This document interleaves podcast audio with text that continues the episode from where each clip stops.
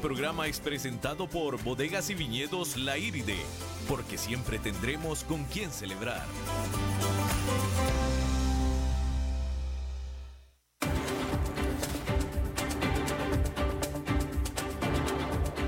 Inicia a las 5 con Alberto Padilla un programa diseñado con el objetivo de llevarte diariamente un tema de actualidad, acompañado siempre de reconocidos editorialistas, de lunes a viernes a las 5 de la tarde por CRC 89.1 Radio, a las 5 con Alberto Padilla.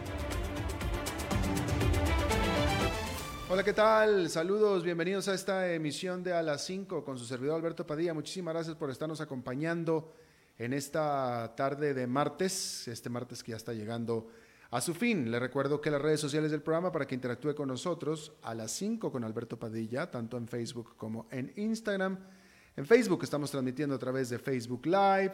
Un saludo a la cámara para que nos recomiende. Para aquellos que no nos puedan escuchar por la radio, bueno, pues ahí se queda el programa grabado, tanto en la página del programa como en la página de CRC 89.1 que es esta bendita estación que nos hace el favor de acarrearnos.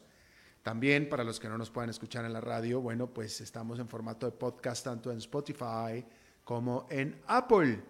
Y para los que puedan escucharnos por la radio, pero no a las 5 de la tarde, bueno, pues esta emisión se repite a las 10 de la noche. Salimos en vivo en este momento a las 5, repetición todos los días, hoy por ejemplo, a las 10 de la noche.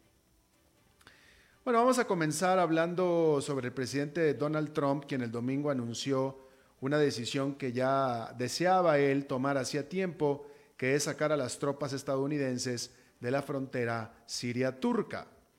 Sin embargo, muchos dentro del propio partido de Trump consideran que la acción es pues prácticamente una traición, un cuchillazo por la espalda a los kurdos, quienes son los que controlan la región y que valiente y eficientemente pelearon contra los yihadistas del Estado Islámico. El problema es que Turquía considera a la milicia kurda como un grupo terrorista. La realidad es que la salida de Estados Unidos de la región es una luz verde tácita para que Turquía entre a invadir la zona, con todo y que Trump amenazó con destruir a la economía turca si lo hacen. Hay que subrayar que la amenaza la hizo Trump solo como respuesta a la aparentemente inesperada oposición que obtuvo por parte de los líderes de su propio partido, de los republicanos. Una incursión de Turquía, que es lo que se espera que suceda,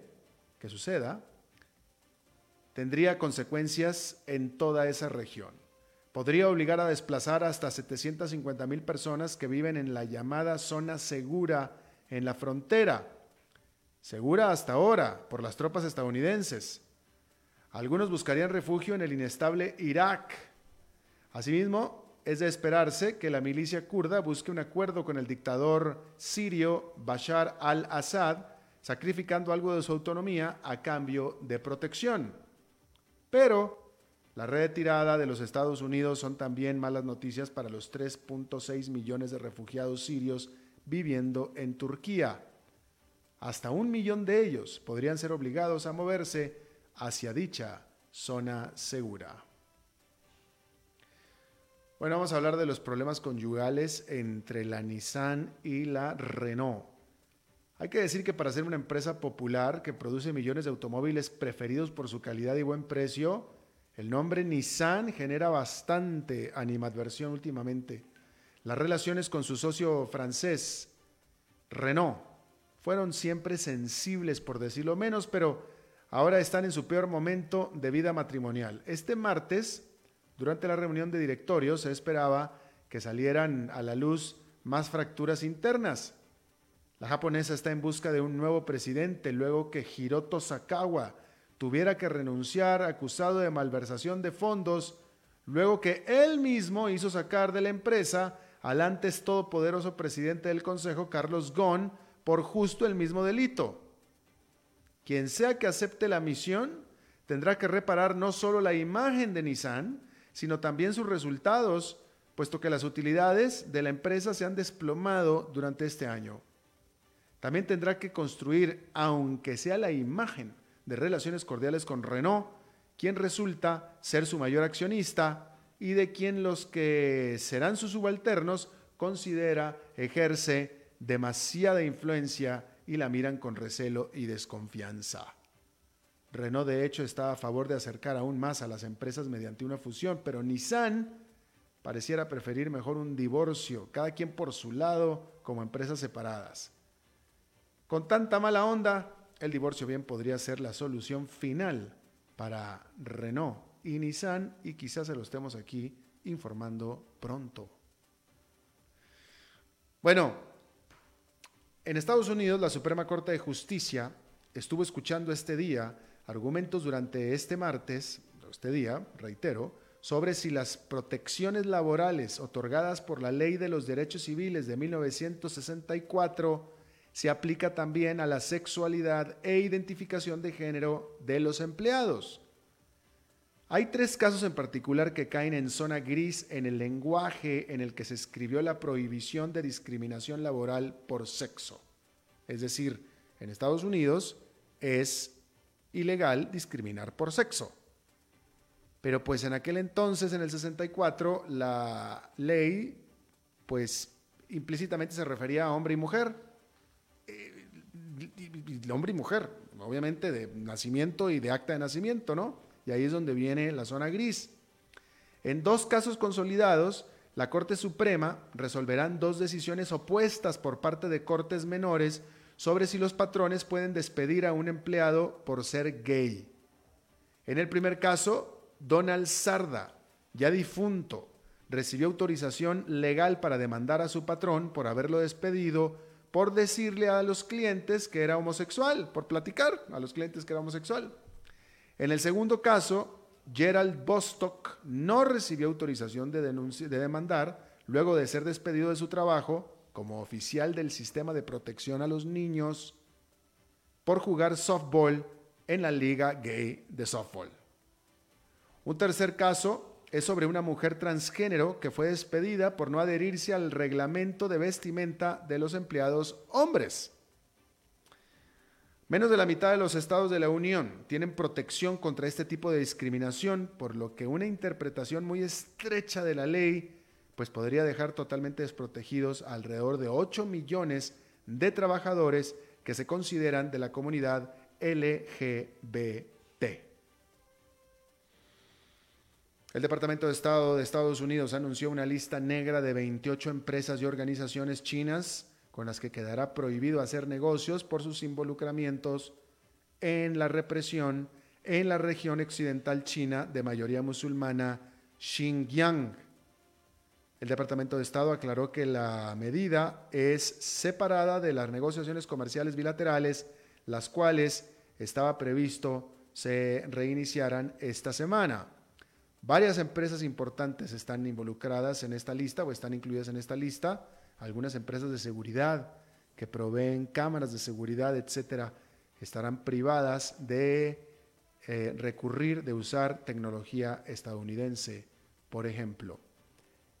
Nos quedamos en China, donde la cadena de TV del Estado chino, la CCTV, anunció que dejará de transmitir los partidos de básquetbol de la NBA de Estados Unidos luego del tuit que envió uno de sus oficiales en apoyo de las protestas pro democracia en Hong Kong. El viernes, el gerente general de los Rockets de Houston escribió un Twitter que decía textualmente, peleen por la libertad, apoyen a Hong Kong. Esto causó el enojo de los fans chinos, de los patrocinadores y de los socios comerciales, es decir, de todo mundo en China. Las plataformas chinas de comercio electrónico también dejaron de vender productos de la NBA. El Comité Nobel otorgó el premio 2019 en Medicina o Fisiología a tres científicos que descubrieron la manera en que las células del cuerpo detectan y se ajustan a diferentes niveles de oxígeno. Los hallazgos para los laureados William Kaelin, Sir Peter Radcliffe y Greg Semenza pueden ayudar a la lucha contra el cáncer al impedir la habilidad de los tumores cancerígenos de acaparar oxígeno y por tanto inhibir su propagación a través del cuerpo. Parece importante y tan importante es que les dieron el Premio Nobel de Medicina por esto.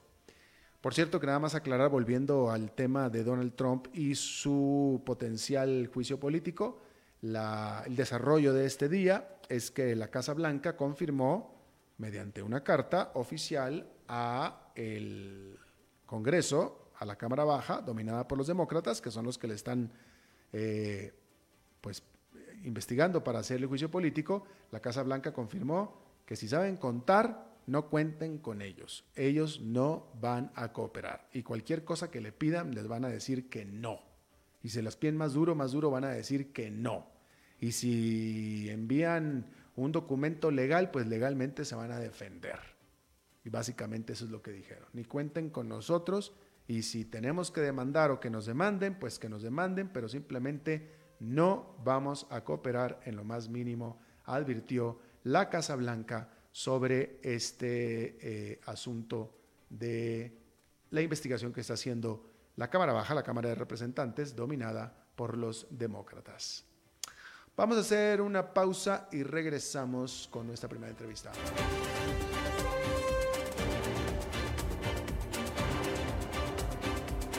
5 con Alberto Padilla, por CRC 89.1 Radio. En Soluciones Creativas somos expertos en gestión de capital humano para que nuestros clientes puedan concentrarse en el desarrollo de su estrategia de negocios. Creamos valor humano. Más de 20 años de experiencia nos respaldan en el manejo de personal de punto de venta para cadenas comerciales, retail, empresas de servicio, courier y telecomunicaciones, entre otras. Ingresa a solucionescreativas.mx y conoce nuestros servicios. O seguimos en Facebook como Soluciones Creativas Costa Rica.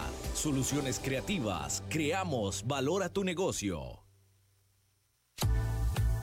Desde Maipú, Mendoza, la tierra del olivo nos llega aceite de oliva Laur. Su delicada y elegante textura, así como su afrutado aroma vegetal, lo convierten en un aceite especial para paladares exigentes. Disponible en tres variedades: Laur Cruz de Piedra, Laur Aceite de Oliva Extra Virgen y Laur Gran Mendoza Aceite de Oliva Extra Virgen. Lo mejor de tres zonas en una sola botella. Galardonado con el Gran Prestige Gold en el Terra Olivo 2018. Aceites de oliva Laur no pueden faltar en tu mesa. De venta en todas las tiendas, don Fernando. CRC 89.1 Oyentes informados.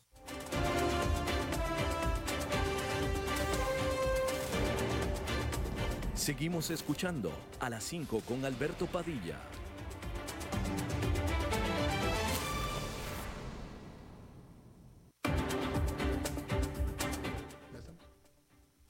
Ya estamos. Muchas gracias, David.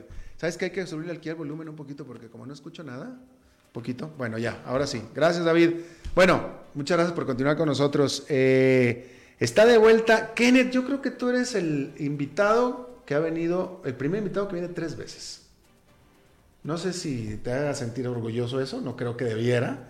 Pero Kenneth Wu está de vuelta aquí con nosotros. Estuvo con nosotros la semana pasada pero como este señor porta varias cachuchas, la semana pasada estuvo aquí como presidente de la Cámara Británico-Costarricense y ahora vuelve en lo que vino la primera vez como representante del puerto Moín. Y gracias por estar de nosotros ahora de nuevo, Kenneth. con mucho gusto, aquí estamos presentes. Kenneth está aquí porque hace 24 horas exactamente, este, Kenneth, ayer estaba aquí con nosotros Juan Rafael Lizano, presidente de la Cámara de Agricultura de Costa Rica hablando de los múltiples problemas que tiene eh, el sector agricultor. Eh, eh, de hecho, estábamos hablando de, que este año el sector agricultor está exportando y está produciendo y exportando mucho menos de lo que produjo el año pasado y ha sido una tendencia que, que ha venido. ¿no? Y él citó varios motivos, pero entre los motivos principales de la falta de competitividad que está teniendo Costa Rica en sus exportaciones de agricultura,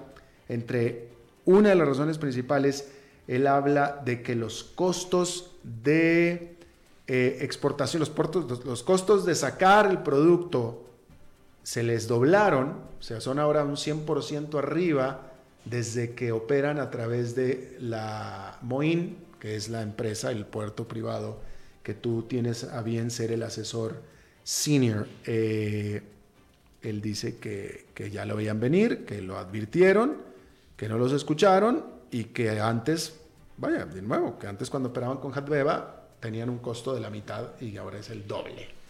¿Qué tienes que decir al respecto? Bueno, bueno primero que, definitivamente don Juan Rafael Lizano, él presenta la, posición del de, sector agrícola, eh, está, es un sector que está afectado. Me parece que en esa frustración que puede tener uno como productor en, en Costa Rica, eh, busca siempre alguna salida, alguna, algún blanco que identifica, que pueda identificar uno como tal vez el, que considera el mayor responsable, pero me parece que cuando hablamos de competitividad país tenemos que hablar de muchas cosas, tenemos que hablar de, los costos de producción, de que tenemos un eh, dólar o una moneda que se aprecia. Entonces, eh, cuando empiezo a ver esos números, uno dice, bueno, ¿qué tanto es eh, que influye el costo de una terminal? ¿Y qué tanto esa terminal más bien me abre una, una puerta? Acabábamos de precisamente de anunciar en, en la terminal de Moín que se abría un nuevo, una nueva ruta, una nueva ruta directa que era desde Limón hasta Shanghai en China. Entonces, eh, ¿cómo o qué fue que hizo posible esta ruta? ¿Qué es lo que hace ese cambio? Y, y eso son oportunidades para el agro costarricense. Me parece que cuando hemos estado dirigidos a mercados eh, tradicionales, eh, tenemos como un modelo de venta en este caso para muchos eh, eh, productores agrícolas, el modelo de venta de fruta en, en una base de un precio FOB. Esto es el precio puesto en el barco. Cuando realmente eh, uno quiere ver la competitividad país, tiene que ver el precio de ese producto en el puerto de entrega. esto quiere decir en base CIF, llamémoslo así, para hacerlo sobresimplificado.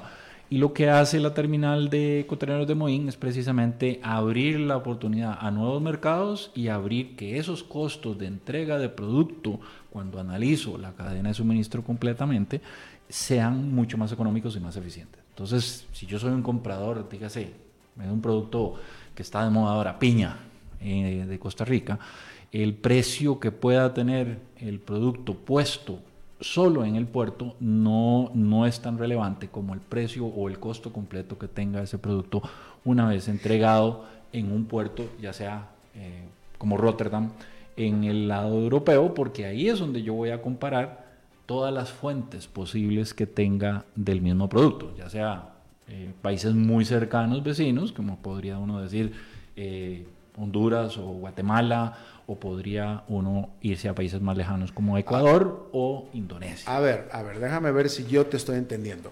Eh, tú no estás disputando que Lizano haya dicho que le cuesta el doble al sector agricultor exportar eh, eh, a través de Mojín que lo que lo hacía por Habdeba. Esa parte no la disputas. Lo que tú dices es que al final hay que hacer todo un compuesto y después de poner el producto en el, en el, en la, en, el anaquel del cliente, ahí componiendo todos los, eh, todos los demás gastos, etcétera, probablemente sea más barato. Sí.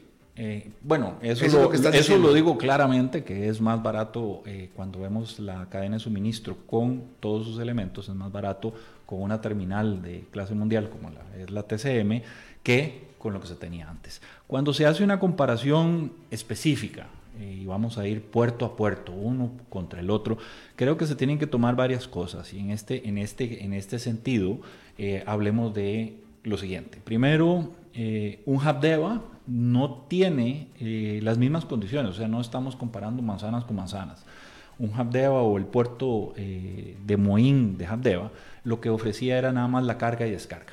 Pero para poder cumplir con toda la exportación de un producto, tendría que habérsele agregado las operaciones que se llaman de los eh, patios de contenedores. Entonces, cuando yo agarro todos esos costos y los sumo, entonces ya no estamos hablando de, de que se duplica el costo. Y esto porque quiero hablar claro, la tarifa que cobra el TCM incluye 48 horas de almacenamiento, incluye todos los movimientos internos de patio, lo que en alguna, alguna vez se llamó el carrusel, que era el movimiento del contenedor hasta el patio, todo eso está incluido en una sola tarifa.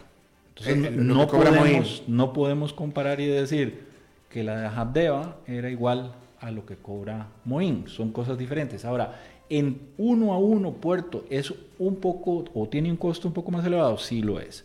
Pero eso también obedece a que la tarifa no se establece como un comparativo costos contra Habdeba, sino que lo que se le pide al concesionario es que haga una serie de inversiones muy necesarias para el país, entre ellos eh, la construcción de una terminal con todos los equipos más modernos, y esa, esa inversión hay que pagarla. En este momento el gobierno no, no pone nada, no pone nada de inversión, sino que le dice a, a APM Terminals, usted va no solamente a operar la terminal, sino que quiero que la construya, la financie. una inversión fuerte, una inversión fuertísima. Entonces, esa inversión hay que cancelarla. Además de eso, le pide al concesionario, dice, mire, y además de eso, yo quiero que la tarifa genere fondos para el desarrollo de Limón. Solo en lo que vamos al día de hoy, que son apenas siete meses de operación, eh, ya APM ha pagado 8.6 millones de dólares, o sea, lo que son serían 5 mil millones de colones eh, al Fondo de Desarrollo de Limón. Ahora, no lo han utilizado todavía, pero es muy importante. Cosa que, Habdeba también tenía. Esos dineros. Habdeba, en teoría Habdeba también es para el desarrollo de limón, etcétera. Bueno, tenía la función, pero no tenía la generación de dinero. Es más, solo el primer año del canon de concesión es más, es más de lo que ha tenido Habdeba para invertir en los últimos 10 años. Pero bueno, pero déjame, déjame vuelvo. Eh, yo no me metí con Lisano a la minucia de desglosar los números como tú los estás desglosando y que te agradezco muchísimo. Pero sin embargo, Lisano lo dijo, y lo dijo con todas sus letras, y estuvimos hablando al respecto un buen rato, eh, el señor es agricultor y es el presidente de la Cámara de Agricultores. Entonces, yo quiero pensar, vaya, no tengo por qué pensar lo contrario, que cuando él me dice nos cuesta el doble de caro exportar por Moín que lo que nos costaba por Jadeva, es que el señor sabe lo que está hablando, es decir, ya debe tener todo compuesto. Eso es lo que quiero pensar. Eh, me explico lo que estoy diciendo. Si él me dice, y nos dijo aquí, lo dijo, hace 24 horas, a mí no suena El problema que tenemos que nos cuesta el doble de lo que nos costaba antes. Pues yo lo tomo como a face value, ¿no? Pues eso, así fue como lo dijo. Sí, y yo creo que él pues tiene derecho a su opinión y a presentar los números que él cree que son correctos. En el caso mío, yo antes de haber sido director de, el puerto de, de también era usuario del del puerto. O sea, yo trabajé en una empresa bananera, trabajé también en exportación. Tú también estuviste en la, eras parte de la Cámara de Agricultura. Era parte de la Cámara de Agricultura, era parte también que tenía que ver las diferentes alternativas de exportación y por eso conocía o conozco muchas de las debilidades que tenía el sistema anterior. Por lo tanto, eh, en esa calidad, digamos, de, de analista, en esa calidad de, de usuario, yo podía comprender mucho más de los dos lados. No, no solamente eh, un proyecto que se construye que, que desde, definitivamente desde antes, eh, yo creo que en eso tiene que estar de acuerdo don Juan Rafael que era necesario tener una mejor infraestructura de exportación. Ahora, la infraestructura de exportación no aparece mágicamente. Yo creo que ahí también hay que entenderlo. Y, y si tenemos una terminal que nos permite ofrecer una serie de beneficios, esa serie de beneficios los tenemos que aprovechar. Entonces, uno de ellos, eh, cuando hablamos, mire, ¿por qué una terminal es importante que pueda dar o tener la capacidad de atraer barcos más grandes? Bueno, los barcos más grandes son más económicos de operar esos barcos más grandes van a evitar que nuestros productos tengan que ir a otro puerto a hacer transbordo. Entonces, al eliminar esos movimientos de la cadena de suministro, tenemos una cadena de suministro más eficiente. Entonces, uno, uno no puede analizar una cosa sin la otra. Mm. Tiene que poder decir, mire, si, si me interesa saber cuál es mi costo competitivo, yo tengo que verlo donde está mi cliente, aquel que me compra, y ese es en el puerto de destino. Entonces ahí tenemos que ver la cadena de suministro. Si tenemos una cadena de suministro que efectivamente, gracias al puerto, se hace más eficiente, entonces sería muy miope, usando una palabra eh, que no, no, quiero que se entienda como, como que estoy tratando de eliminar o minimizar tal vez una opinión, sino decir es, es que tenemos que ver toda la cadena de suministro y ahí vamos a entender que si tenemos las posibilidades de eh, tener esa cadena con costos más bajos, tenemos que aprovecharla. Y, y, la forma de aprovecharla es precisamente cuando nosotros tomamos control y podemos disfrutar de esos ahorros. Si no, si yo vendo, como lo acabo de explicar, en una forma FOB, entonces quien aprovecha esos ahorros es el comprador. Porque el comprador entonces tiene un, menor costo de entrega de ese producto y él lo está disfrutando.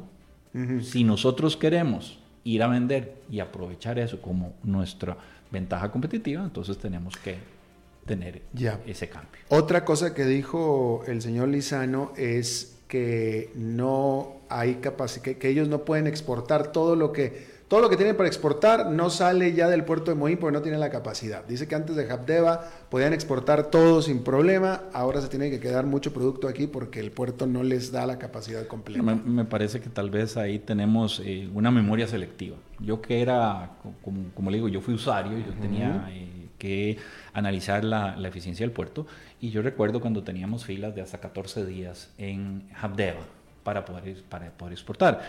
Al día de hoy, y, tal vez yo creo que eh, don Juan Rafael puede estar influenciado por esos ajustes de inicio que tuvimos donde tenemos que aceptarlo, no fue lo fluido o lo, o lo, o lo eficiente que hubiéramos querido, aunque tomando en cuenta un proyecto de esta magnitud, decir uno, miren, seis meses, ya ahora estamos en niveles óptimos, ya ahora estamos operando todos los barcos sin ningún retraso, estamos operando más bien por debajo de los tiempos estimados.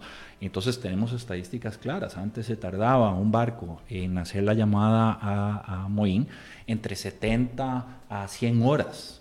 Ahora las están haciendo en 16 horas. Es más, esta semana pasada se logra romper el primer récord cuando se logran movimientos que llamamos nosotros de puerto, arriba de 100 movimientos de puerto para un barco. Esto es un barco que hace eh, cerca de 1.600 movimientos y los realiza en 16 eh, horas. 1.600 movimientos son 1.600 eh, intercambios de, contenedores. Entonces tenemos ahí uno de los récords de productividad. Sabemos que todavía el puerto da para mejorar más, para incrementar esa eficiencia y estamos ya viendo que las ventanas de los barcos que están llegando, pues se, están reduciendo en tamaño. Son mucho más eficientes, más rápidos. Desde hace eh, más de eh, cuatro meses y medio, cinco meses, desde el momento en que tuvimos los problemas eléctricos que ya fueron solventados, ya tenemos ahora una terminal que no ha presentado filas o líneas. Y en esto eh, yo constantemente, pues me queda a mí esa... esa esa obligación y esa necesidad de estar constantemente verificando y precisamente por eso yo invito a todos los radioescuchas a que eh, entren a la página de apmterminals.com, busquen ahí donde está Costa Rica y van a ver que hay una cámara en vivo que muestra la entrada a la terminal. Y ahí no hay cuento y no hay tutía. Yo, yo no coma cuento. Ahí usted va a ver que tenemos una entrada fluida, una entrada eh, libre, donde no han habido filas. Es más, la estadística está mostrando que en este momento el tiempo de intercambio, o sea, que un transportista entra a la terminal y sale de ella ya con su contenedor o dejó su contenedor, no es más de 20 minutos cuando en Habdeba se duraban hasta dos y tres horas. Ahora, yo quiero pensar que el principal cliente de Moín es precisamente el sector agricultor. Así es, definitivamente así lo es, aunque por la definición del contrato de concesión, el cliente directo de la terminal es obviamente la naviera. Entonces las eh, líneas navieras son las que me piden a mí tener el puerto al barco y declaran los movimientos. El producto principal de exportación o que sale de, de Moín es definitivamente agricultura. agrícola. Tú me puedes decir eh, hoy por hoy, del 100% de los productos de agricultura que eh, exporta en este momento Costa Rica, ¿el 100% se va dentro de qué plazo de Moín? En este momento están saliendo entre menos de 16 horas. O sea, del momento en que el barco atraca y está alineado, vamos a decir que puede haber mercadería o pueden haber productos que haya entrado cuatro o cinco días antes a la terminal, pero en el momento en que atraca el barco para el cual está destinado ese producto sale en menos de 16 horas. O sea, el tiempo de, si hay tiempo de espera es porque no está el barco, es lo que me estás diciendo. Así es, así es, así es exactamente. Esa es la explicación. Nosotros hemos tenido el muelle eh, con posiciones libres en las últimas semanas, eh, por las últimas 10 semanas. No llega el barco. Y es porque el barco no ha llegado y es porque estamos adelantados. Entonces el barco no es que está retrasado, sino que el barco tiene su momento de llegar a la ventana y no ha llegado y entonces no lo podemos como seguir jalando que, es lo que ha sucedido cuando los barcos los hemos tenido en Bahía, que los sacamos antes. Entonces, bueno, eh, eh, eh, bueno, entonces tú me puedes asegurar con toda seguridad que hoy en día el sector exportador de contenedores, hoy a octubre del 2019, es más eficiente que lo que pudo, que lo que fue en cualquier momento en el pasado. Definitivamente, así es. en el momento, inclusive hace algunas semanas, eh, yo diría unas eh, ocho semanas, que estuvimos eh, hablando con diferentes navieras, que ellos nos manifestaban, sí, es cierto, son más eficientes, pero lo que pasa es que estamos en la temporada baja. Ya ahora puedo decir con Conocimiento causa que en las últimas tres semanas hemos estado operando a niveles de 12.500, casi 13.000 contenedores por semana y esos son los niveles de temporada alta. Entonces no hemos visto ninguna diferencia, más bien hemos visto que se ha incrementado la eficiencia y eso lo hemos explicado nosotros en, varios foros al, al decirle claramente cuando el barco trae o necesita hacer más movimientos y este barco lo demuestra con el que se rompe el récord, es más eficiente la terminal, porque entonces ya no tengo que estar moviendo las grúas. Si tengo que hacer pequeños movimientos en diferentes celdas de un barco, es más ineficiente que cuando puedo hacer una serie de, movimientos. Entonces no pierdo el tiempo de acomodo de una, grúa, sino que empiezo a hacer la, carga. Y obviamente, conforme hemos ido conociendo los planes de estiva de las diferentes líneas navieras, la operación se hace más eficiente.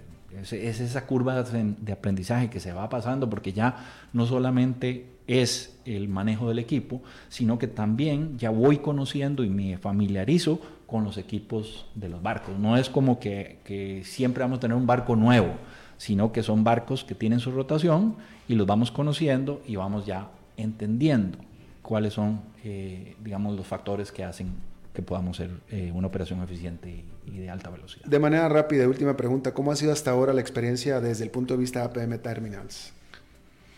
Eh, yo creo que ha sido una, un esfuerzo, es un esfuerzo por, eh, por contribuir al, al, país. Yo creo que siempre se ha tenido esa visión de, como empresa, contribuir al crecimiento del país.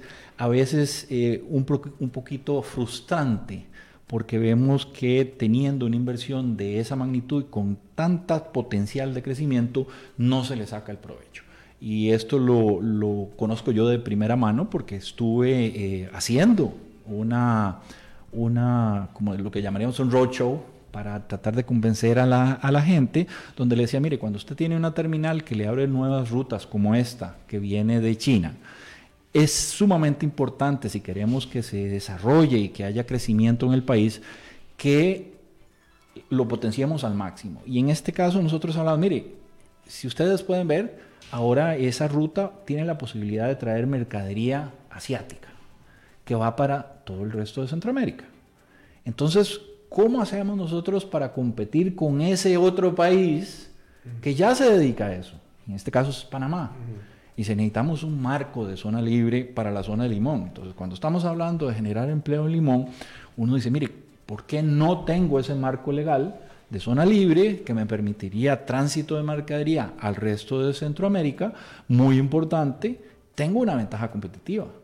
Si yo comparo ir a traer esa mercadería de la zona libre de Colón o de Manzanillo, son 750 kilómetros de distancia, y, yo podría convertirme en ese portal de entrada de esa mercadería para ya sea Costa Rica, Nicaragua, sí, pero falta, Honduras, El Salvador. pero hace falta, empezando, ni siquiera la infraestructura, pero empezando por un marco legal. marco legal Después, obviamente, la infraestructura eh, de red vial. potencial está futuro. Y ahí es donde le digo, y mire, tenemos que crecer, tenemos que aprovechar esa oportunidad. Si la terminal provee 8.6 millones de dólares de fondos en estos seis meses y queremos generar empleo, Entonces también tenemos que arrollarnos la manga y decir, mire, ¿cómo invertimos este dinero de la mejor manera posible? Y una de las alternativas que se presentaron en ese rocho era la necesidad de desarrollar el ancla, esa pieza fundamental de desarrollo de la otra industria que sería la industria de turismo. Entonces le decíamos, mire, tenemos industria logística, que, que es de por sí necesario tener el marco legal. Industria turística, donde en el Atlántico no se ha desarrollado casi nada y que tienen la oportunidad de a través de la generación de esa terminal de cruceros, bien hecha, de tener ese, esa, esa posición ancla que le da el arranque a una industria que, que, ha sido incipiente, pero que tiene todo el potencial del mundo. Y asimismo también, como le digo, y mire, cuando tenemos nuevas rutas, cuando tenemos nuevas posibilidades, eh, ahí las tenemos que aprovechar. Entre ellas, pues, o yo diría, mire, para el sector agrícola, que así fue como conversamos, empezamos la, la conversación, digo, mire, existe, por ejemplo, el puerto de Dunkerque. Hubo un anuncio de que teníamos una nueva ruta al puerto de Dunkerque. Y mucha gente dijo, ah, bueno, otro puerto. El puerto de Dunkerque está seriamente compitiendo como puerto de entrada de producto fresco con el puerto de Rotterdam. Ellos mismos vinieron aquí en Costa Rica, hacer una presentación donde sus costos de introducción de productos al continente europeo eran menos de la mitad de lo que el puerto Rotterdam. Entonces, ya ahí empieza uno a ver que hay otras rutas donde puedo llevar yo mi producto y en eso lo puedo aprovechar para beneficio del, del exportador costarricense. Claro. Bueno, Kenneth Vaughn, eh, asesor senior del puerto de Moín, ex presidente del puerto de Moín, te agradezco muchísimo de nuevo que hayas venido a visitarnos y aclararnos eh, esta, esta información. Muchas gracias. No, no, con muchísimo gusto y como le digo, mire, es, yo soy un fiel creyente del proyecto. Eh, desde antes, yo pues vivía en Limón y es una de las cosas que, que, que me llegó, digamos, a mí, que me motivaba con este proyecto porque sé el potencial y las posibilidades que tiene para Costa Rica, para Limón. Claro. Gracias, Kenneth. Vamos a hacer una pausa y regresamos con más. A las 5 con Alberto Padilla, por CRC 89.1 Radio. En Soluciones Creativas somos expertos en gestión de capital humano para que nuestros clientes puedan concentrarse en el desarrollo de su estrategia de negocios. Creamos valor humano. Más de 20 años de experiencia nos respaldan en el manejo de personal de punto de venta para cadenas comerciales, retail, empresas de servicio, courier y telecomunicaciones, entre otras. Ingresa a solucionescreativas.mx y conoce nuestros servicios. O seguimos en Facebook como Soluciones Creativas Costa Costa Rica. Soluciones creativas. Creamos valor a tu negocio. Desde Maipú, Mendoza, la tierra del olivo nos llega aceite de oliva Laur. Su delicada y elegante textura, así como su afrutado aroma vegetal, lo convierten en un aceite especial para paladares exigentes. Disponible en tres variedades: Laur Cruz de Piedra, Laur Aceite de Oliva Extra Virgen y Laur Gran Mendoza Aceite de Oliva Extra Virgen. Lo mejor de tres zonas en una sola botella. Galardonado con el Gran Prestige Gold en el Terra Olivo 2018. Aceites de oliva Laur no pueden faltar en tu mesa. De venta en todas las tiendas, don Fernando. CRC 89.1 Oyentes informados.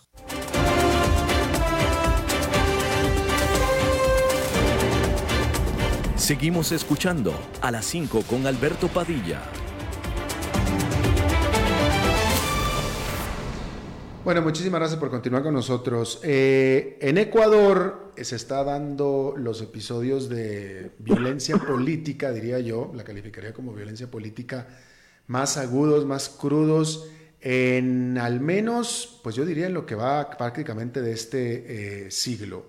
Eh, desde hace ya pues unos 10, 15 años que no había habido esta inestabilidad violenta políticamente hablando o producto de decisiones del de, eh, gobierno. A mí lo personal me da mucha lástima porque es un país que yo quiero mucho y yo estaba muy contento que después de épocas muy turbulentas políticamente hablando en Ecuador, ese país había alcanzado la estabilidad política, hasta cierto punto la estabilidad económica también, y de pronto esta situación se empieza a desdibujar, desdibujar en la forma de fuertes choques violentos en la capital, en Quito, al grado que el gobierno federal del presidente Lenín Moreno, tuvo que decir, nos cambiamos de sede temporalmente y nos vamos a Guayaquil. Está conmigo en el teléfono un buen amigo, analista económico, eh, eh, eh, periodista también, cuando menos de, afición, Ramiro Crespo, economista. Te agradezco muchísimo me tomes la llamada, Ramiro. Alberto, muchísimas gracias por la llamada. Más bien, es un gusto volver a hablar contigo Gracias. Eh, yo sé que tú eres un gran amigo del Ecuador. Bastante buen amigo y es un país que tengo que quiero mucho y tengo muchos amigos ahí. A ver, la, presidencia de Lenin Moreno no ha sido fácil, eh, pero al final, danos perspectiva porque lo que generó esta violencia que se está dando en este momento o en estos días fue por la decisión que es económicamente ortodoxa de eliminar los subsidios a los combustibles. Así es. Eh, Ecuador ha subsidiado los combustibles desde el año 72 que comenzó a producir petróleo. Eh, obviamente teníamos una dictadura militar y una manera que buscó subsidiar los combustibles como una manera de legitimizarse a través de la popularidad. Desde entonces se ha mantenido. Y obviamente, cuando tú tienes una discrepancia de precios, por ejemplo, digamos, dos dólares del barril, el, el galón de gasolina en Ecuador y cuatro dólares en Colombia y en Perú, simplificando, es un gran negocio comprar a dos en el Ecuador y vender a cuatro en Colombia y Perú. Normalmente un mercado, digamos un mercado de acciones, si las acciones de General Electric, por ejemplo, en la época en que no había tantas comunicaciones, hubieran estado a 50 en Nueva York y a 70 en Londres, eso que una posibilidad de arbitraje, subían de 50 a 60 eventualmente porque la gente compraba en Nueva York y vendía en Londres a 70 y por la mayor oferta bajaba a 60 y los dos precios se igualaban en los mercados, en los mercados y se acababa la oportunidad de arbitraje sin riesgo. Aquí hemos mantenido esta oportunidad de arbitraje por 50 años. Obviamente, eso, como la prohibición de alcohol en los Estados Unidos, ha creado, sin duda, un crimen organizado. Organizaciones criminales que en definitiva están beneficiando de, beneficiándose de ese contrabando y luego cuando toma Lenín Moreno la decisión histórica de acabar con esto, obviamente con todo el dinero, con toda la influencia que ha adquirido en muchísimos años en, en políticas públicas, tal vez en cierto en cierto nivel en la prensa, etcétera, son capaces, por ejemplo, de agitar a, ciertos grupos a las masas con el pretexto simple de que son es un perjuicio al pueblo cuando realmente el perjuicio al pueblo ha sido mantener este subsidio y permitir la, creación de organizaciones criminales. Eh, fíjate que me interesa mucho y, te agradezco la perspectiva y el detalle que nos estás dando Ramiro, porque si uno se va por lo que lee en las redes sociales, que es lo que he estado haciendo yo, e incluso también hablando con otros amigos, este, eh, también tengo que decir, he hablado con otros amigos ecuatorianos, periodistas incluso, eh, ex políticos, y el consenso a ese nivel es que es, también se trata de algo organizado, pero ellos ven una conspiración por parte de eh, Nicolás Maduro, vaya, dirigido por el expresidente Rafael Correa de la mano de Nicolás Maduro y, básicamente Nicolás Maduro. Pero tú nos dices que no, que esto más bien es por parte del crimen organizado. Bueno, yo creo que después de 10 años de dictadura, eh, el gobierno de Rafael Correa, porque eso es lo que era, una dictadura perfecta, con la semblanza de, república, de democracia, mejor dicho. Una república tiene tres poderes, estos se ingeniaron con inspiraciones desde Venezuela, desde Cuba, etcétera, en la creación de una democracia de cinco poderes que en definitiva debilitaba fundamentalmente al Congreso, a la Asamblea, y hacía que el Ejecutivo sea un dictador. Entonces, este dictador, que fue realmente muy mano dura, este dictador obviamente se, volvió parte del crimen organizado, en mi opinión, y fue y no y formó parte de eso, porque obviamente estás en el poder o combates el crimen organizado, por ejemplo, levantando los subsidios, o te unes al crimen organizado y participas del negocio de combustibles. Entonces yo creo que por un lado ha habido mucho de eso y por otro lado también, por supuesto, sí, el intento de regresar al poder. ¿Por qué? Porque obviamente, eh, primero, nunca esperó que Lenín Moreno se le vire de la manera que se le viró, nunca esperó que Lenín Moreno haga las reformas que está haciendo y obviamente persiga a la corrupción y especialmente a la corrupción de él y su grupo más cercano. Por eso ayer grupos trataron de entrar de meterse en la Contraloría y en la Fiscalía, donde está la documentación de toda la investigación para las acusaciones por actos criminales o dolosos contra Rafael Correa y su grupo. Entonces, eso yo podría decir que tú puedes hablar de que hay una combinación de ellos, obviamente inspirado y ayudado por Rafael, por, eh, por Nicolás Maduro y también, por supuesto, por los grandes ideólogos y participantes y creadores y mentalizadores de estas repúblicas, de, no, no repúblicas, sino democracias de cinco poderes, que son fundamentalmente el grupo de Fidel Castro, de Ramiro Valdés, de genio de la G2, y apoyados por esos profesores, creo que de Valencia. Entonces, lo que tenemos ahora es una combinación de factores es el intento de Rafael Correa y de Maduro de que de Rafael Correa de regresar al poder, de Maduro de que regrese al poder porque obviamente Moreno está en contra de Maduro, ¿no? Tenemos eso y también tenemos por supuesto los otros intereses económicos del crimen organizado, porque no solo es una persona, son varias personas. Y, por ejemplo, tal vez alargándome un poco en esto, te puedo decir, ¿cómo puede ser posible que empresas petroleras como Petroecuador, Petroamazonas, donde está la fundamental riqueza del Ecuador, no tengan balances auditados, no tengan información financiera, no han tenido información financiera auditada en más de 10 años etcétera, etcétera. Entonces tú no sabes realmente qué es, qué es lo que hay adentro de esas empresas, qué hay, no se está cumpliendo con las leyes, no se está cumpliendo con la constitución que exige, y, la ley de empresas públicas exige auditorías externas seleccionadas por la Contraloría. Bueno, pero pero se había cumplido. Pero pero esta administración, digo, ya supongo que ya se cumplen. Esta administración ya lleva tres años en el poder.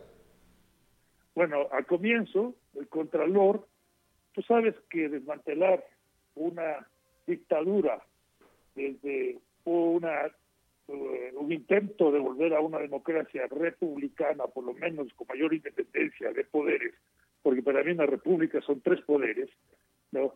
por lo menos volver a una, a una democracia con una mayor independencia de poderes es muy difícil.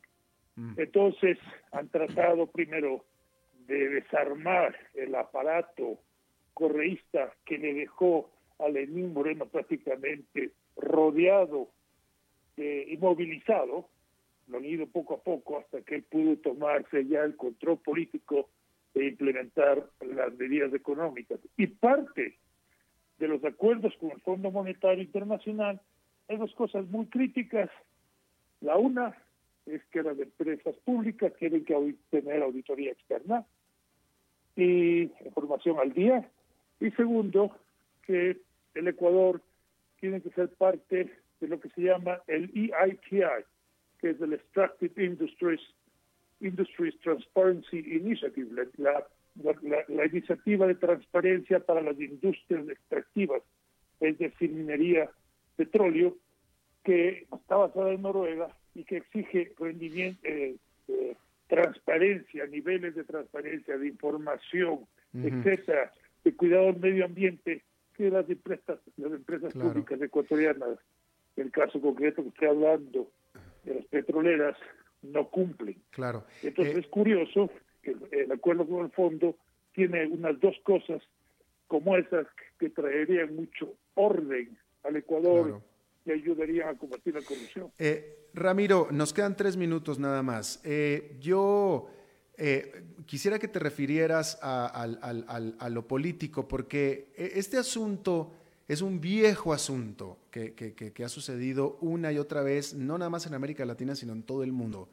El de, yo entiendo la necesidad del gobierno de Rafael, de, de Lenin Moreno, de eliminar los subsidios, uno, para combatir la corrupción que tú estabas hablando, el contrabando, pero pues también para sanear las arcas públicas, puesto que cada subsidio, cada litro de gasolina que está vendiéndose en el Ecuador, ya sea para que se contrabandee o no, es dinero que sale de las arcas públicas. Y si no hay dinero para las arcas públicas, pues hay que eliminar los subsidios. Pero este, este, este asunto de tomar este tipo de medidas eh, contractivas, medidas de aumento de precios de la gasolina, en una época en la que ya el país está con un muy bajo crecimiento económico, si no es que con recesión, con desempleo alto, etcétera, típicamente, la historia lo ha demostrado, son muy políticamente difíciles de aplicar precisamente por pasar lo que está pasando. Es decir, esto que está pasando en este momento es una acción-reacción histórica. Entonces, yo cuestiono el timing de hacerlo, Ramiro. Mira, el Ecuador no tenía opción, el gobierno de Moreno, porque otra opción era la subida del IVA. La situación que le dejó el gobierno de Rafael Correa al país fue tan mala tan endeudado, con tanto gasto corriente, con una burocracia inflada, etcétera, que el gobierno ha tenido que para mantener algo de actividad económica, etcétera, subir impuestos y endeudarse más. Pero hay un límite. Entonces, no, no tenía que subir o el IVA o reducir, simplificando, o, o eliminar los subsidios.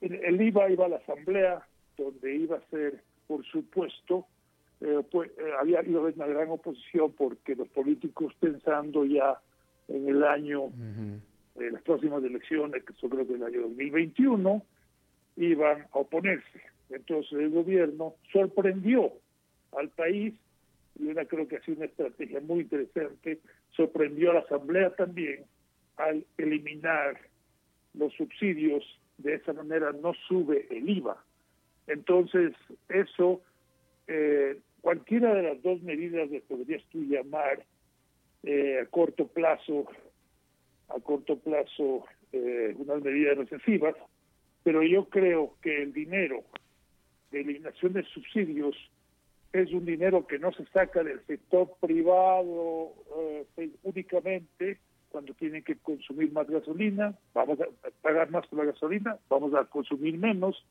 pero se saca fundamentalmente o en buena parte del contrabando, a la vez que se, ha liberado la importación de gasolina y vamos a tener, por supuesto, entonces vamos a acabar con esa distorsión económica y criminal, pero a la vez tienen otras medidas como se ha aumentado el bono a la pobreza, sin otro nombre, pero el bono a la pobreza, se han reducido aranceles, se están eh, eliminando ciertos impuestos que en definitiva van a fomentar la producción. También se está flexibilizando eh, las leyes laborales para permitir trabajo a tiempo parcial eh, y ese tipo de cuestiones.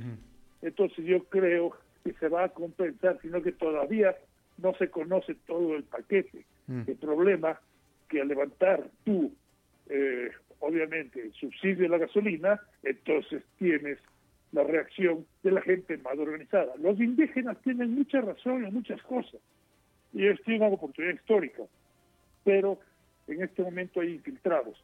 Yo creo que los indígenas se deben sentar a conversar con el gobierno y se insisten en que el petróleo eh, sea, sea mejor usado, insisten en que las compañías petroleras, por ejemplo, tengan balances auditados y todo, verán que habrá menos necesidad destrozar la selva amazónica para seguir aumentando la producción, eh, digamos, aumentando el área de producción y no la intensidad de la producción, y ellos van a ver que así podrán preservar mejor sus tierras amazónicas y a la vez recibir, que sí deberían pedir compensaciones que vayan directamente a las comunidades y no que queden en manos, por supuesto, de los políticos del gobierno central o de los gobiernos autónomos, porque aquí mucha gente se mete a la política no por el bien común, sino para hacer grandes negocios petroleros, telefónicos y cosas por el estilo. Claro.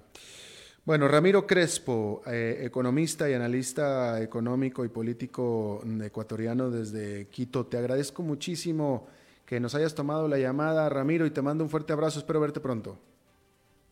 Igualmente, un gran abrazo, cuídate. Gracias. Bueno, eso es todo lo que tenemos por esta emisión de A las 5 con servidor Alberto Padilla. Muchísimas gracias por habernos acompañado. Espero que termine su día en buena nota, en buen tono. Nosotros nos reencontramos dentro de 23 horas. Que la pase muy bien. Este programa fue presentado por Bodegas y Viñedos La Iride, porque siempre tendremos con quién celebrar.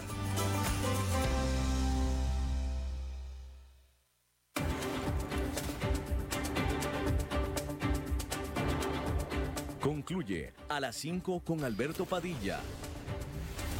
Un programa diseñado con el objetivo de llevarte diariamente un tema de actualidad, acompañado siempre de reconocidos editorialistas, de lunes a viernes a las 5 de la tarde por CRC 89.1 Radio, a las 5 con Alberto Padilla.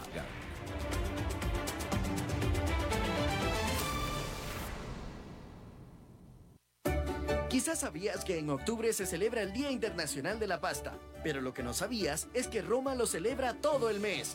Por eso hemos creado un empaque familiar de un kilo y te lo ofrecemos por solo mil colones. ¡Qué rico es comer pasta! Promoción válida desde el primero hasta el 31 de octubre. Para Roma, la familia es lo primero. Apliquen restricciones. Precio sugerido. Estas elecciones impactan todo lo que usted tiene cerca las aceras del barrio que usted tiene cerca, los encuentros culturales que usted tiene cerca, las comodidades en la feria que usted tiene cerca. Por eso, estas elecciones se viven de cerca, cerca participando con sus vecinos, cerca conociendo a los candidatos y sus programas, cerca comprometiéndose con su comunidad y sus necesidades, cerca eligiendo a su gobierno local. Mi voto, mi cantón. Elecciones Municipales 2020. Un mensaje del Tribunal Supremo de Elecciones. La orquesta presenta Leo Brower, un icono de la música internacional celebrando su 80 aniversario. Sábado 26 y domingo 27 de octubre, Teatro Eugene O'Neill. Solista invitado Fernando Mariña de México. Director titular Ricardo Vargas. Director invitado Leo Brower de Cuba. Entradas a la venta en masterpago.com. Información en Facebook La Orquesta CR. Te invitan Producciones Papalote y Cadena Radial Costarricense.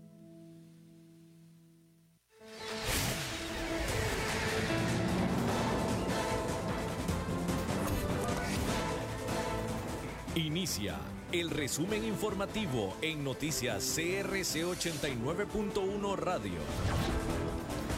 Hola, ¿qué tal? Son las 17 horas 59 minutos y estos son nuestros titulares. Privados de libertad permanecen aislados por brote de paperas.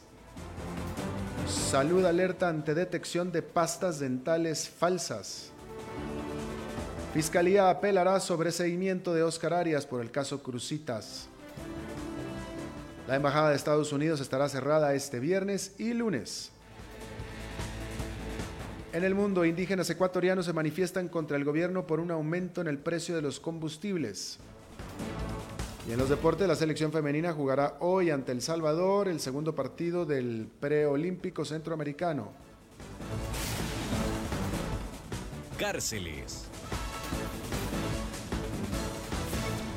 Un total de 26 privados de libertad continuarán aislados como consecuencia del brote de paperas la mayor parte de los casos se reportan en el Centro de Atención Integral Carlos Luis Fallas, en Pocosí, con 10 personas, y el, CAI Gerardo Rodríguez en San Rafael de Alajuela con 8 personas. Según Rodrigo Marín, director de Vigilancia de Salud, en este momento las autoridades ejecutan un seguimiento constante a estos casos. Salud.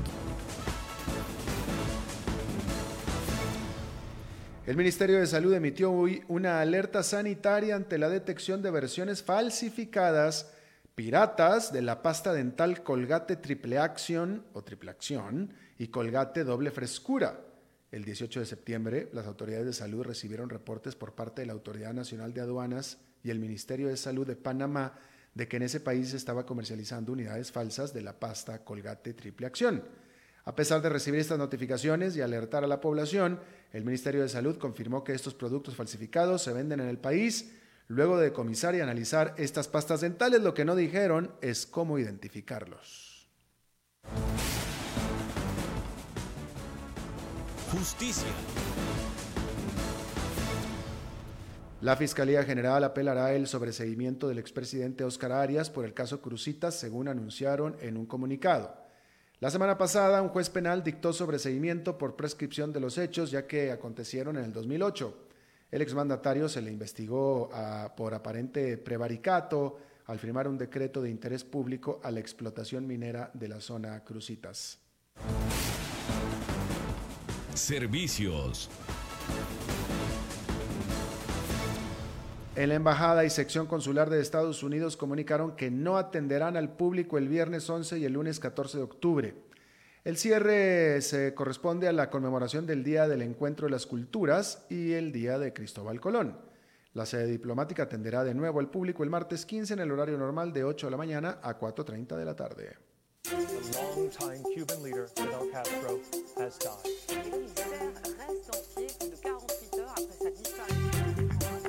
Internacionales. En Ecuador, miles de indígenas marcharon ayer hacia Quito en un abierto enfrentamiento con el gobierno de Lenin Moreno, que decretó el estado de excepción ante las protestas que estallaron hace seis días por el aumento de los combustibles eh, o por la eliminación de los subsidios, que al final es lo mismo.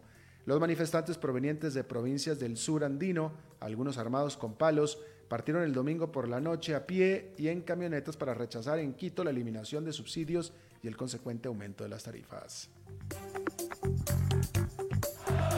La pasión de los deportes en noticias CRC 89.1 Radio. La selección femenina jugará hoy a las 7 de la noche en El Salvador el segundo partido de la triangular centroamericana en el estadio Alejandro, Moreno, eh, Alejandro Morera Soto. Las nacionales necesitan solo un empate para clasificar al preolímpico de CONCACAF, donde enfrentarán a las selecciones de México, Estados Unidos, Canadá y el ganador del partido entre Panamá y Guatemala a jugarse hoy en la noche.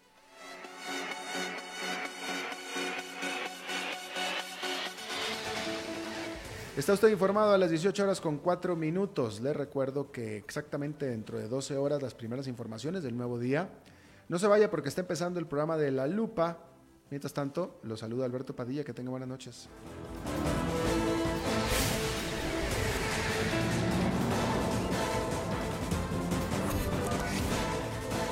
Este fue el resumen informativo de Noticias CRC 89.1 Radio.